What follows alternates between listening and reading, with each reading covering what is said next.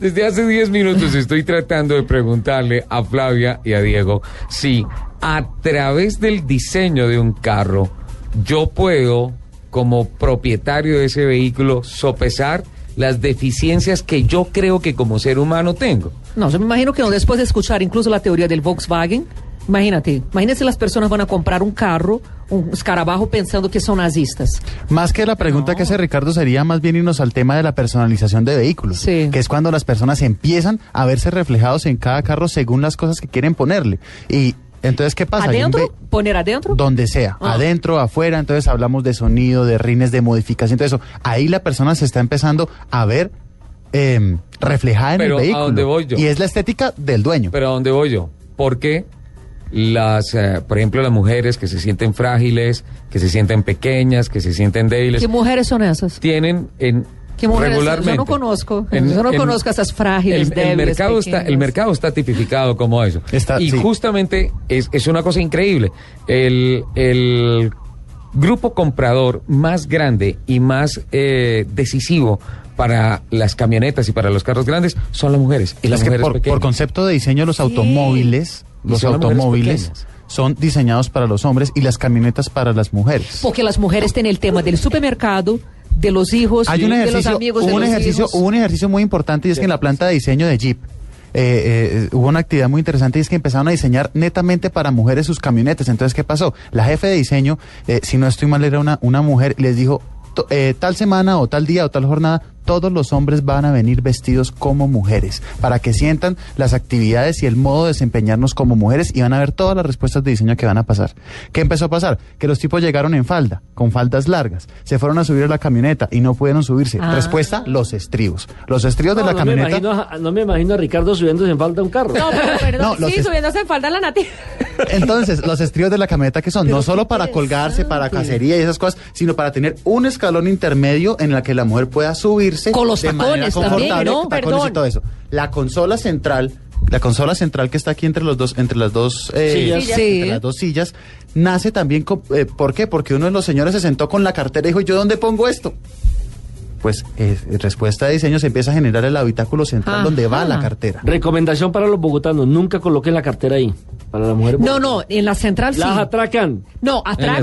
necesitamos una, necesitamos una planta de diseño colombiana. Se tú para pones que- en la silla al lado, sí te atracan. Pero, por ejemplo, yo pongo exactamente aquí, pegadito a mí, y nessa consolita. Perfecto. Eh, hablando con algún diseñador me decía que la palanca de cambios nunca iba a desaparecer porque psicológicamente es un elemento fálico y tiene de alguna manera un factor aspiracional. Pero yo ya he visto carros que já não têm palanca. Los Mercedes. Não só Mercedes, é, eu creio que, não sei se foi MG, que tem unos botoncitos ahora. Sí. Eu creio, não sí, me acuerdo, también ese me tema acuerdo. aparece en los timones. Ya Sí. la tecnología El de la Fórmula Chip, 1 estilo Fórmula Chip uno, se está exacto. traduciendo ya a vehículos domésticos. Sí. Se pueden de aplicar botoncitos. acá o en paleticas O en detrás paleticas a del los timón. Sí. Sí. Eh, la- Ahora, Primero ¿sabe qué, de que no- es interesante ese tema de las mujeres? Yo no sé ustedes, pero cuando yo estaba buscando carro para comprar, todas las tiendas que yo fui, fui atendida por mujeres. O sea, las vendedoras de carros aquí en Y son Bogotá. monumentales. Sí, eran mujeres, y pero con una comprensión de carros impresionante. Volvemos al tema de que los carros tienen cuerpo. Y se define como cuerpo. Entonces los carros también identifican una musculatura y nosotros como diseñadores hablamos como eso, la- los músculos o las, las partes del cuerpo de un vehículo. A ver, comparemos dos vehículos, el Twingo contra un, no sé, un Mercedes. Se identifican cosas muy diferentes entre dos tipos de carros. Líneas de re- redondeadas que significan amabilidad, ternura, confianza y líneas mucho más cerradas y angulares que significan velocidad, eh, respeto, eh, Agresividad. imponencia todo eso. Entonces, por eso también el tema de quién te vende el carro es muy importante, porque te están dando ya el mensaje de qué es lo que tú quieres comprar.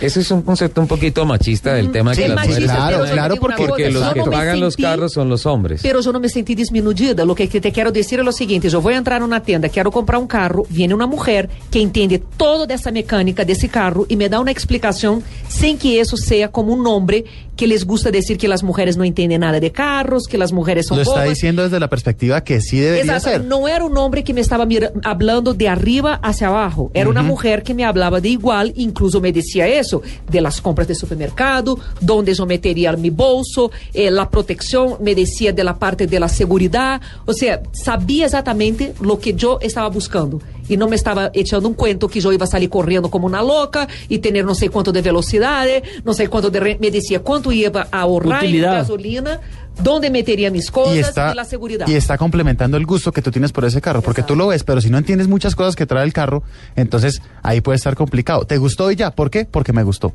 Diego, ¿Cómo, cómo, los- cómo- cómo explicas tú el, el- el gusto? Entonces, por eso es lo que tú decías ahorita, lo- la- el tema del, de- del mercado de los autos. Estas personas tienen que ser muy brillantes porque tienen que saber aprovechar que no todo el mundo conoce de vehículos, no todo el mundo conoce de motores, de tecnologías y todo eso. Entonces aprovechan el tema más común, si se pudiera decir así, para todas las personas, es el tema del gusto. Aprovechemos eso para que todos gusten de este vehículo. Y es el reto del diseñador, hacer que eso sea masivo, ese gusto sea masivo. Diego, además de lo de Hitler, además de lo de los estribos, ¿qué otro elemento sale de alguna necesidad o alguna curiosidad en materia de diseño para los carros? Hay muchos otros elementos. Un elemento que, una, una anécdota que también puede ser chistosa es el asunto de los portasuegras, ¿no?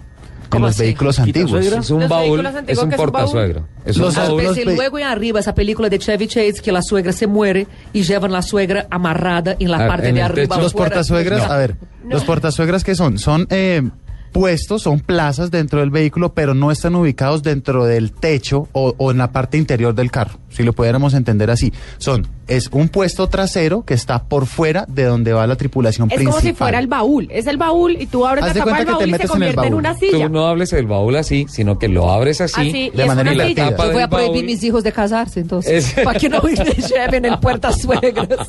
y es y el, la tapa del baúl es el espaldar de la silla y uno se puede pues ahí se sienta la suegra y la llana ahí, pero no está Pero no dentro está del del adentro del habitáculo. carro, no está dentro del carro. La ¡Qué persona está por fuera. locura! se llama portasuegra. Se llama portasuegras. Y hay algunos que solamente los, los, los biplazas son los quitasuegras.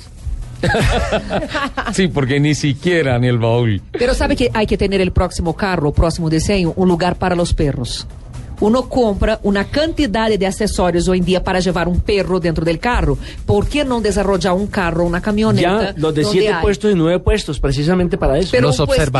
observatorios, los observatorios Sí. de tendencias de, de usuarios que indican que poco a poco los vehículos o los conceptos de diseño van a ser completamente específicos para una necesidad común, una necesidad específica, Específica. puntual. Entonces, que va a empezar que los carros van a volverse muy particulares en lo que la persona necesita. El carro del surfista, el carro del veterinario, el carro de, no sé, el que hace El carro de la sexóloga, ¿cómo será? Uy, mirarlo. incluida. Lleno de vibradores. Claro, vibradores para todos los lados. Exagerar la vibración del motor para optimizar Sí, recursos. Entonces, tembla. podría ser un motor eh, de tres cilindros para que los tiempos no se. Exacto. Turbo, Exacto, suspensión exacto. activa. Sí, lo máximo. Voy a encargar uno así. Diego estaba hablando de la personalización de los, de los autos, ¿no? Generalmente, bueno, yo conozco mucho en el campo del fútbol que lo sacan del almacén y a las dos horas ya le están cambiando los rines, ya le están cambiando el equipo de sonido, ya le están cambiando hasta el timón y lo colocan deportivo. Para eso, Nelson, se necesita ser una persona o tener un asesor de exquisito gusto porque en Para no 30 empayasarlos. segundos usted puede demostrar que es un tipo cero gusto, cero clase, cero todo. Pero eso no solo O sea, para un carros, naco. Nelson. Claro, no. Helicópteros. São Paulo, que es el segundo mercado más grande del mundo de helicópteros. Sí. Yo te digo que conozco, tengo gente, amigos que venden y hacen solo asesorías de helicópteros. Entonces tú compras un helicóptero y hace toda la configuración interna del helicóptero con esa Sí. persona que te ayuda. De Xuxa, todo, por ejemplo, que anda en helicóptero. Todo. No, en Brasil es muy común. La gente de Por ejemplo, la Mercedes. Por ejemplo, la. Mercedes, y tú, que, y tú que, Flavia, que dice que te gusta tanto Mercedes, la Mercedes en su línea top, que es la, la línea Maybach, eh, no existe ninguno en ninguna vitrina.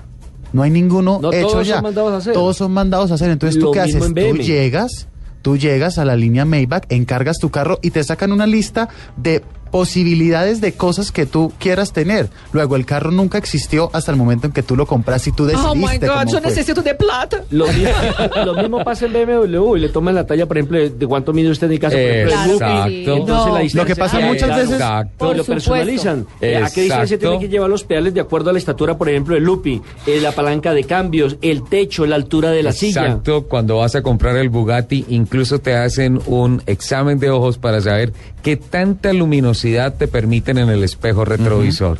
Es Se supone que el proceso de diseño, personalizado. el proceso y de se habla diseño- y se habla también de unos Rolls Royce especiales en donde te hacen a ti un estudio de ADN y del humor de tu cuerpo para saber qué aroma interior le ponen permanentemente Para saber al cómo se. Será que arroba gallego está para pedir un aumento?